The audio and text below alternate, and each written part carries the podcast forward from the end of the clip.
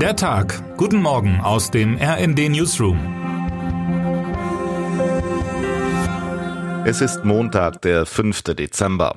200 Milliarden Euro geteilt durch rund 83 Millionen Bürgerinnen und Bürger macht im Schnitt knapp 2400 Euro pro Nase.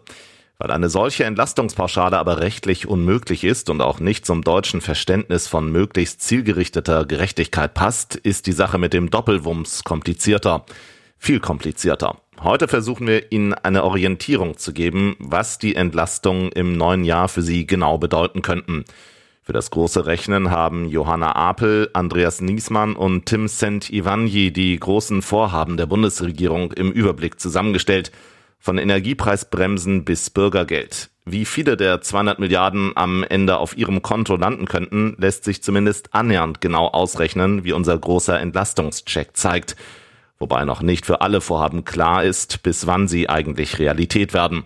Stichwort 49-Euro-Ticket. Und auch das gilt es zu beachten. An manchen Stellen wird es teurer. So steigen die Beiträge für Sozialversicherungen, aber auch Tabak, Erbschafts- und Schenkungssteuer. Noch einmal ganz anders sehen die Rechnungen für Putin und seine Getreuen aus. Von heute an wollen seine Gegner einen Ölpreisdeckel durchsetzen. Sie wollen Russland vorgeben, zu welchem Preis es sein Erdöl auf dem Weltmarkt verkaufen darf. Nicht mehr als 60 US-Dollar, also 57 Euro je Barrel, das sind 159 Liter. Ziel ist es, die Kriegskasse des Kreml auszutrocknen und die Energiepreise weltweit zu stabilisieren. Matthias Koch hat das weltweite Spiel um den Ölpreis analysiert. Tatsächlich ist der Preisdeckel ein beachtliches machtpolitisches Vitalitätszeichen der Demokratien dieser Erde. 31 Staaten zeigen sich plötzlich bis in operative Details hinein enger verzahnt denn je, so Koch. Dies müsse wiederum auch OPEC-Staaten wie Saudi-Arabien zu denken geben. Der ukrainische Präsident Volodymyr Zelensky ließ derweil schon wissen, dass er den Preisdeckel für russisches Öl für nicht effektiv hält. Termine des Tages. Wirtschaftsminister Robert Habeck ist zu Gast in Namibia. Unter anderem soll dort die Wasserstoffkooperation weiter ausgebaut werden. Das Statistische Bundesamt veröffentlicht seine Schätzung zur Zahl der Verkehrsunfälle.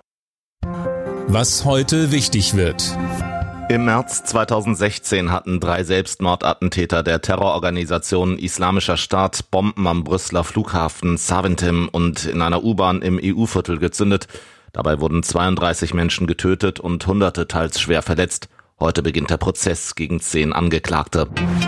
Und damit wünschen wir Ihnen einen guten Start in die Woche. Text Christian Palm, am Mikrofon Tim Britztrup und Dennis Braun. Mit rnd.de, der Webseite des Redaktionsnetzwerks Deutschland, halten wir Sie durchgehend auf dem neuesten Stand.